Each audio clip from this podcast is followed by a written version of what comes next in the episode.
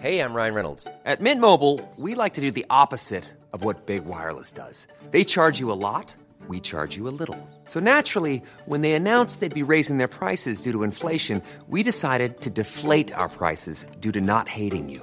That's right. We're cutting the price of Mint Unlimited from $30 a month to just $15 a month. Give it a try at mintmobile.com slash switch. $45 upfront for three months plus taxes and fees. Promo rate for new customers for limited time. Unlimited more than 40 gigabytes per month. Slows. Full terms at mintmobile.com.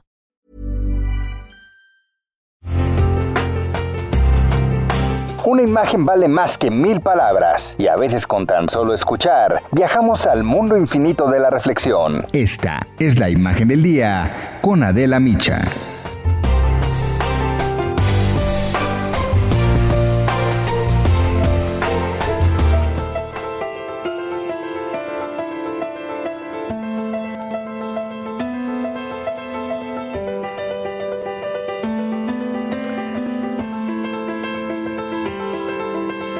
Han transcurrido 57 días de la Jornada Nacional de Sana Distancia y con un registro de 5.177 muertes y 49.219 casos de contagio por COVID hasta el corte del domingo 17 de mayo, México regresa hoy a la nueva normalidad. Hoy, 18 de mayo.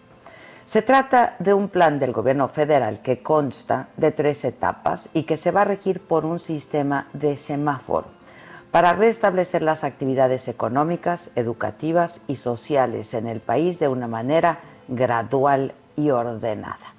Las autoridades de salud han garantizado que este proyecto cumple con los criterios de seguridad y certidumbre y sobre todo privilegia, dicen, la salud de todos nosotros los mexicanos.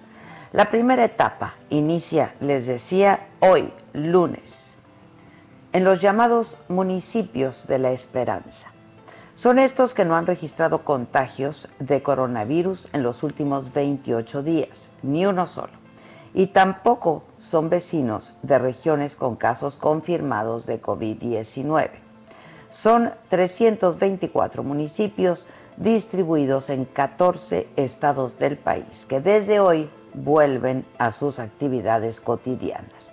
Y entonces se abren escuelas, se abren espacios públicos y el sector laboral. Personas vulnerables pueden volver al trabajo con las medidas sanitarias correspondientes. Estos ayuntamientos van a estar monitoreados con cercos sanitarios y protegidos con jornadas de salud. Copala, Guerrero, que estaba en la lista, no va a regresar porque este domingo registró ya un caso de COVID-19. Aunque tienen luz verde para volver, las autoridades de salud han dejado claro que los gobernadores de los estados pueden ejercer su facultad como autoridad y posponer el regreso sin que esto signifique ir en contra del gobierno federal. La etapa 2 que va de hoy, día 18 al 31 de mayo, es la de preparación para la reapertura.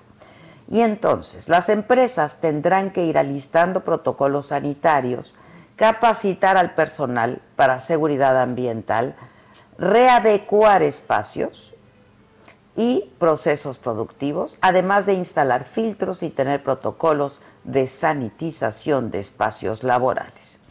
Las actividades que realizan sectores como la construcción, la minería, la fabricación de equipos de transporte han sido consideradas esenciales en esta segunda etapa, por lo que pueden operar. Tercera etapa, comenzará a partir del primero de junio, el primer día de junio, también bajo un sistema de semáforo con cuatro colores, rojo, naranja, amarillo y verde que operará en todas las regiones del país para la reapertura de actividades. En las regiones donde el semáforo se encuentre en color rojo, solo se van a permitir actividades esenciales y van a continuar las medidas de salud. El espacio público permanecerá cerrado, las personas vulnerables no podrán salir y las actividades escolares no serán presenciales. En el color naranja van a operar las actividades esenciales. Las no esenciales lo harán a un nivel reducido. Las personas vulnerables, es decir, con enfermedades crónicas o personas mayores, van a poder regresar al trabajo, insisto, bajo ciertos protocolos como jornadas más cortas. Y se abren los espacios públicos, pero con algunas restricciones. El color amarillo significa que pueden operar las actividades esenciales y no esenciales sin limitantes. El espacio público ha sido abierto con algunas restricciones menores. En el color verde se abren ya todas las actividades con las medidas de salud pública laboral y el cuidado de personas vulnerables. La jornada de sana distancia se mantiene hasta el 30 de mayo en todo el país. México, al parecer, camina ya hacia esta nueva normalidad, que no será de ninguna manera como antes de la pandemia, y tendremos que ajustarnos a nuevas reglas y prácticas de salud pública para evitar más contagios de COVID-19.